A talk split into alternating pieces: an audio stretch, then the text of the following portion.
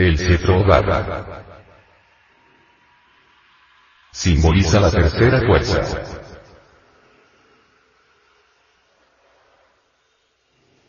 La barra en sí misma, representa a la tercera fuerza, la energía creadora, que es la que puede llevarnos a la autorrealización íntima del ser.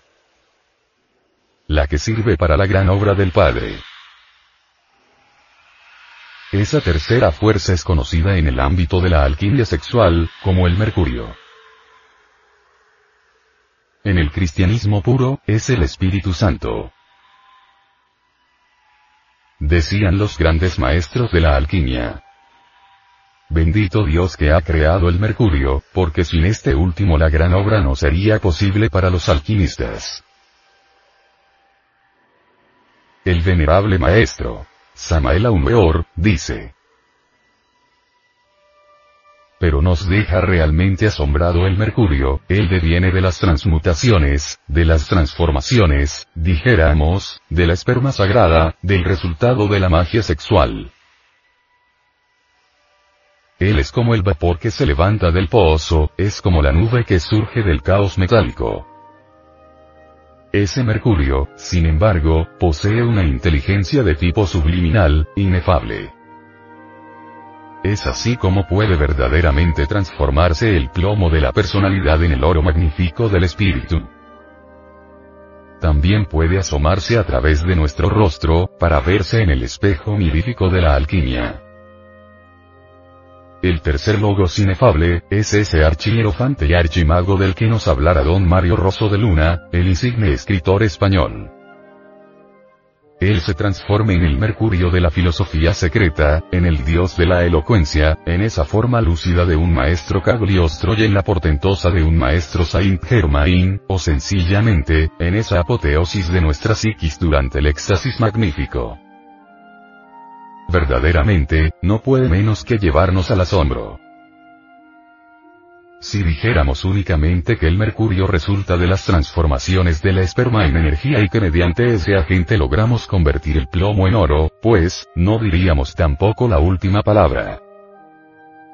Quedaría la explicación incompleta, porque ese mercurio no es solamente un agente puramente metálico capaz de realizar transmutaciones. No. Hay algo más en ese Mercurio, es el dios de la elocuencia, es el genio vivo que resplandece en el cuerpo astral del agnóstico, es el mismo Logos, el mismo tercer Logos, convertido y transformado, mediante el sexo, en el Hijo del Hombre.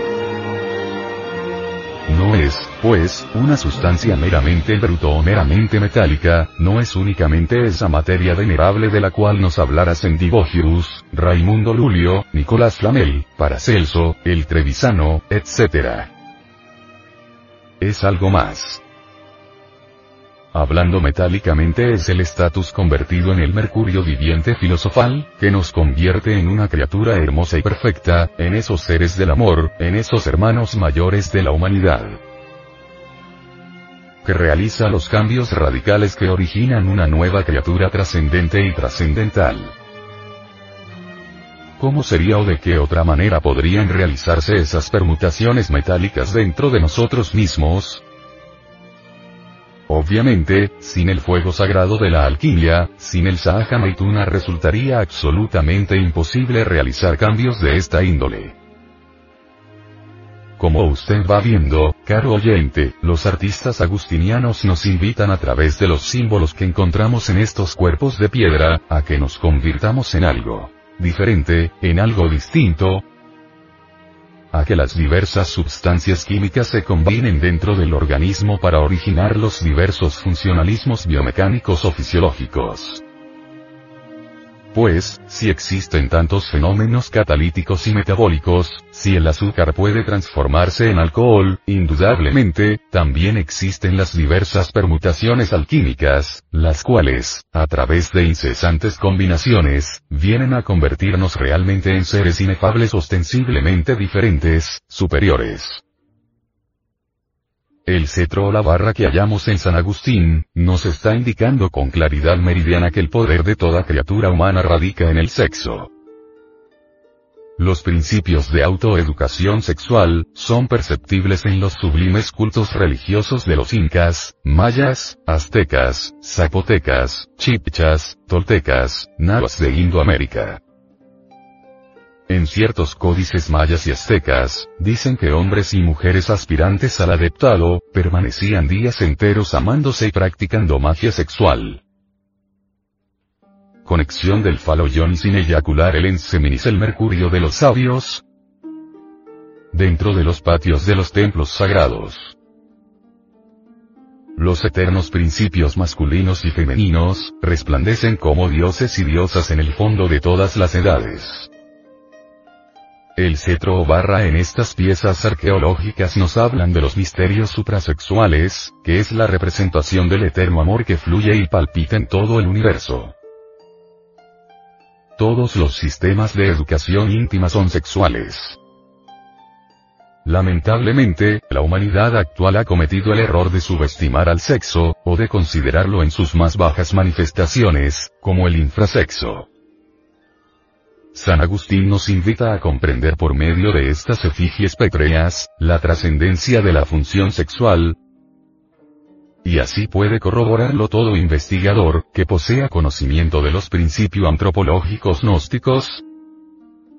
El cetro nos indica el trabajo con el Sahaja Maituna. El venerable maestro, Samael Aumeor, indica, Escrito está con carbones encendidos en el libro extraordinario de la vida, que el amor ardiente entre varón y hembra obra mágicamente. Hermes Trismegisto el tres veces grande dios Iris de Tot, dijo en su tabla de esmeralda. Te doy amor en el cual está contenido todo el sumún de la sabiduría. Todos tenemos algo de fuerzas eléctricas y magnéticas en nosotros, y ejercemos al igual que un magneto una fuerza atracción y repulsión. Entre los amantes es especialmente poderosa esa fuerza magnética, y su acción llega muy lejos.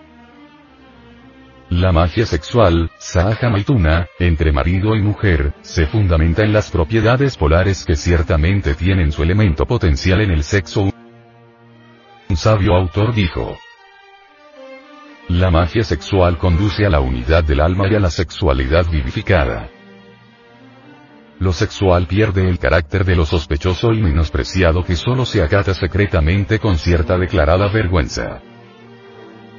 Por el contrario, es puesto al servicio de un maravilloso gozo de vivir, penetrado por él y alzado a componente de la afirmación de la existencia que asegura el felizmente equilibrio de la personalidad libre. Es indispensable evitar la sombría corriente cotidiana del acoplamiento vulgar común y corriente, derramamiento de las secreciones sexuales o fornicación, y entrar en la esfera luminosa del equilibrio magnético del redescubrimiento del otro, de hallar en ti el camino secreto que conduce a la liberación final. Un sabio suprasexual, dijo, Solo cuando conocemos y empleamos las leyes del magnetismo entre los cuerpos y las almas, no serán ya más imágenes fugaces y sin sentido, nieblas que se desvanecen en la luz, todas las palabras sobre amor, sexo y sexualidad. Es ostensible la tremenda dificultad que presenta el estudio de la magia sexual. No resulta nada fácil querer mostrar como aprendible y visible el Maituna, con su gobierno de las más delicadas corrientes de nervios y las múltiples influencias subconscientes, infraconscientes e inconscientes sobre el ánimo.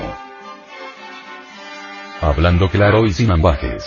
Este tema sobre el suprasexo, es cuestión de experimentación íntima directa, algo demasiado personal. Pero lo cierto, es que ante todo, debemos renunciar a la concupiscencia animal en área de la espiritualidad. Este es el fundamento de la magia sexual. La magia sexual, el Sahaja Maituna, o suprasexo, representado en Indoamérica con el cetro o la barra, nos muestra la senda para encontrar el hilo de Ariadna del ascenso, que ha de conducirnos de las tinieblas a la luz, de la muerte a la inmortalidad. Cuando el cetro llega hasta el cinturón nos habla de Jor, que corresponde al cuerpo astral. El cambio radical absoluto dentro de nosotros mismos, aquí y ahora, sería imposible sin el Encenis.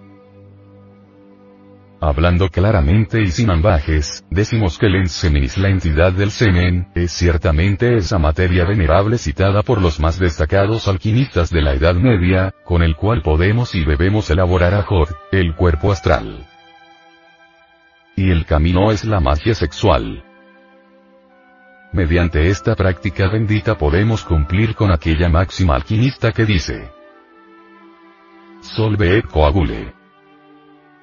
O sea, disolvemos el yo psicológico o pecados. Y coagulamos en nosotros el hidrógeno sexual sí, 12 en forma de cuerpos solares, entre ellos, el primero, el astral o Jod, para los cabalistas, o natural, para San Pablo.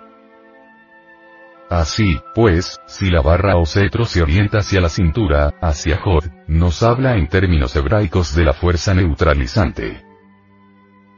Esta tercera fuerza es la que realmente hay que aprender a manejar, aprender a dirigir, porque es la que da el poder. Esa fuerza, como lo explican alquimistas modernos como Samael Aumeor y Fulcanelli, es la que valoriza la semilla sexual y le da el poder de germinar, como mística levadura que hace fermentar y levanta la entera masa metálica haciendo aparecer en su forma integral rey de la creación es decir, al hombre auténtico, no al animal intelectual equivocadamente llamado hombre. Claramente, el Sahaja Maituna, la magia sexual, es el fundamento vivo de la gran obra del Padre que está en secreto. Pero no debemos pasar por alto que para crear se necesitan las tres fuerzas primarias que vienen de arriba del Padre y existen en toda la creación. Fuerza positiva. Fuerza negativa y la fuerza neutra. En el caso de la praxis del suprasexo, el varón es la fuerza positiva. La mujer es la fuerza negativa y la fuerza sexual es la fuerza neutra. Así que, estos tres aspectos representan positivo, negativo, neutro. Los científicos contemporáneos reconocen la fuerza y la resistencia, la fuerza positiva y la fuerza negativa las células positivas y negativas, es decir, las células masculinas y femeninas, etc. Pero ignoran que sin una tercera fuerza, la neutra, es imposible todo fenómeno, toda creación. Es cierto y de toda verdad que una o dos fuerzas no pueden producir ningún fenómeno pero los científicos creen que las fuerzas positivas negativas, pueden producir todos los fenómenos. Si asimismo nos estudiamos profundamente, podemos descubrir a las tres fuerzas en acción. La electricidad no solo es positiva o negativa, existe la electricidad en su forma neutra. Una o dos fuerzas no pueden producir jamás ningún fenómeno y cada vez que observamos una detención en el desarrollo de cualquier cosa, podemos decir con absoluta seguridad que allí falta la tercera fuerza. El cetro se fundamenta en la energía sexual, la cual hay que elevar hacia adentro y hacia arriba. Es un trabajo muy consciente. En la cábala judía, Binat es el Espíritu Santo, es el tercer logos, el señor Shiva de los indostaníes, que se manifiesta como potencia sexual en todo lo que es, ha sido y será. El venerable maestro, Samael Aumeor, al respecto, dice. El Espíritu Santo es la fuerza sexual que vemos en los pistilos de las flores, eso que se expresa en los órganos creadores de todas las especies que viven. Fuerza maravillosa sin la cual el universo no podría existir. En la India, el Espíritu Santo es Shiva, el divino esposo de Shakti. Ella es la divina madre Kundalini. La divina mujer es una virgen inefable, esta divina madre está simbolizada entre los aztecas por una virgen recóndita. Esta virgen tiene en su garganta una misteriosa boca. Es que la garganta es el útero donde se gesta la palabra, los dioses crean con la laringe. La energía creadora del tercer logos elabora los elementos químicos de la Tierra, con toda su multifacética complejidad de formas. Cuando esta energía creadora se retire del centro de la Tierra, nuestro mundo se convertirá entonces en un cadáver. Así es como mueren los mundos. La energía del tercer logos se expresa por medio de los órganos sexuales, y por medio de la laringe creadora. Estos son los dos instrumentos a través de los cuales fluye la poderosa energía creadora del tercer logos. Cuando se trabaja con el arcano A, Z, F, el flujo ascendente de la energía creadora del tercer logos entra en actividad como fuego vivo. Ese fuego pentecostal sube a lo largo del canal medular abriendo centros y despertando poderes milagrosos. En el México antiguo en el templo de las serpientes, llamado Quetzalcoatl, se adoraba al Espíritu Santo, con túnica y manto de colores blanco, negro y rojo, echaban entre ascuas de fuego, caracoles en polvo, para ello utilizaban caracoles marinos blancos, negros y rojos. El blanco es el espíritu puro, el negro simboliza la caída del espíritu en la materia, y el rojo es el fuego del Espíritu Santo, con el cual regresamos a la blancura del espíritu puro. Ese incienso subía hasta el cielo, el sacerdote oraba por la vida y florecían las plantas porque el Espíritu Santo es el fuego sexual del universo. El rito se verificaba en el templo de Quetzalcoatl antes de salir el sol, porque el Espíritu Santo es el hacedor de luz, el sacerdote vocalizaba los mantras. In. En. Jonás el profeta, también verificaba el rito del Espíritu Santo exactamente lo mismo que los aztecas y usaba para ello las mismas vestiduras y saumerios. También vocalizaba los mantras. In. En cuando echaba el saumerio entre el fuego.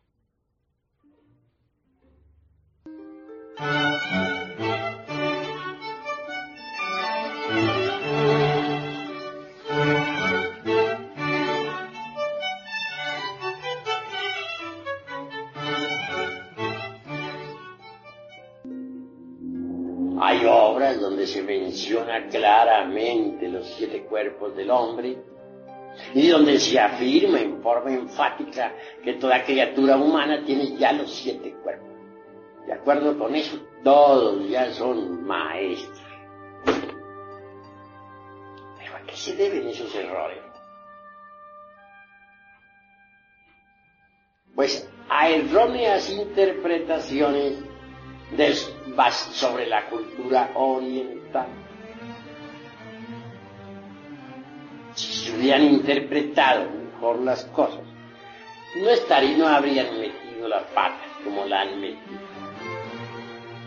realidad de verdad el ser humano, el humanoide intelectual, para hablar más claro, únicamente posee cuerpo planetario. ¿Qué se entiende por cuerpo planetario?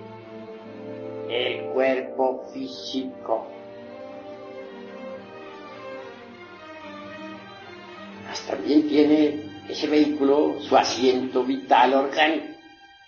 Ese asiento vital es lo que llamarían los indostanes el lingam sharira, es decir, el cuerpo vital.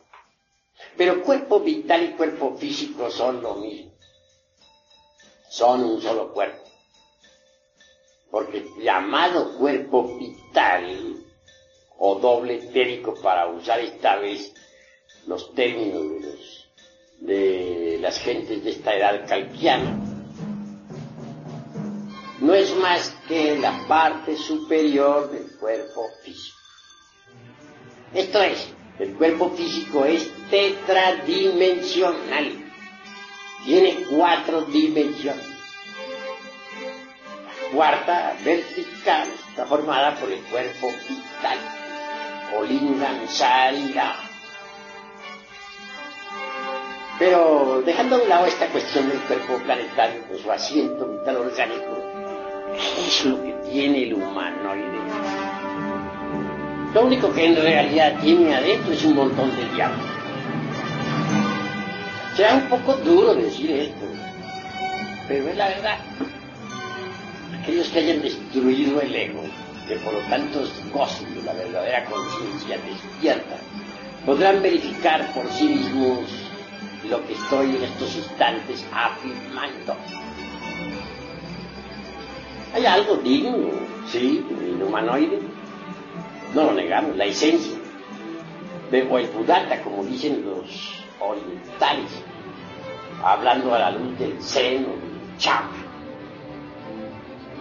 Esa esencia está desgraciadamente enfrascada entre los diversos elementos inhumanos que en nuestro interior cargamos. De manera que esos elementos inhumanos son en realidad de verdad un montón de diablos, los demonios rojos de Set, como, dice, como se dijera en el alto y bajo Egipto. Y hablando en el lenguaje tibetano diríamos, esos elementos inhumanos son los agregados vivas personificaciones inhumanas de nuestros defectos de tipo psicológico. Eso es pues lo que tiene el ser humano, el humanoide. Pero ¿en qué quedamos sobre los cuerpos astrales de que nos hablaban en las escuelas de tipo pseudo esotérico y pseudo ocultista? ¿Qué quedamos sobre el famoso manas inferior y manas superior? Es decir, sobre el cuerpo mental y sobre el cuerpo de la voluntad consciente o causal. No, esos cuerpos no los tiene el humanoide. Pero entonces, ¿por qué esas escuelas afirman que sí los tienen? Por una pésima interpretación de las enseñanzas orientales, mal interpretadas fueron difundidas en el mundo occidental y condujeron a la gente al error. Los cuerpos astral, mental y causal hay que fabricarlos. Eso es obvio. ¿Cómo se fabrican esos cuerpos? Si uno no tiene nociones de alquimia, ¿cómo haría para fabricarlos? Ante todo hay que ser alquimista, hay que estudiar la alquimia.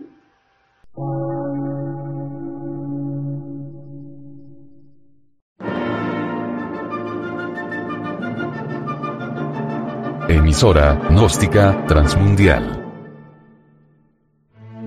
Por una nueva civilización y una nueva cultura, sobre la faz de la Tierra.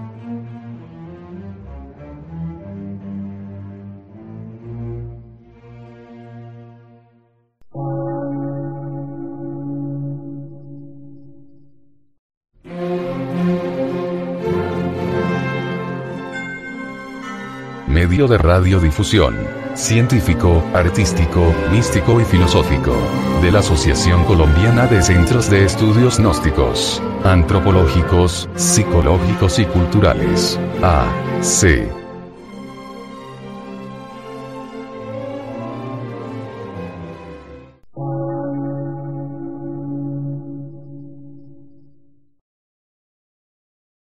Lectura en movimiento. Difusión sin fronteras.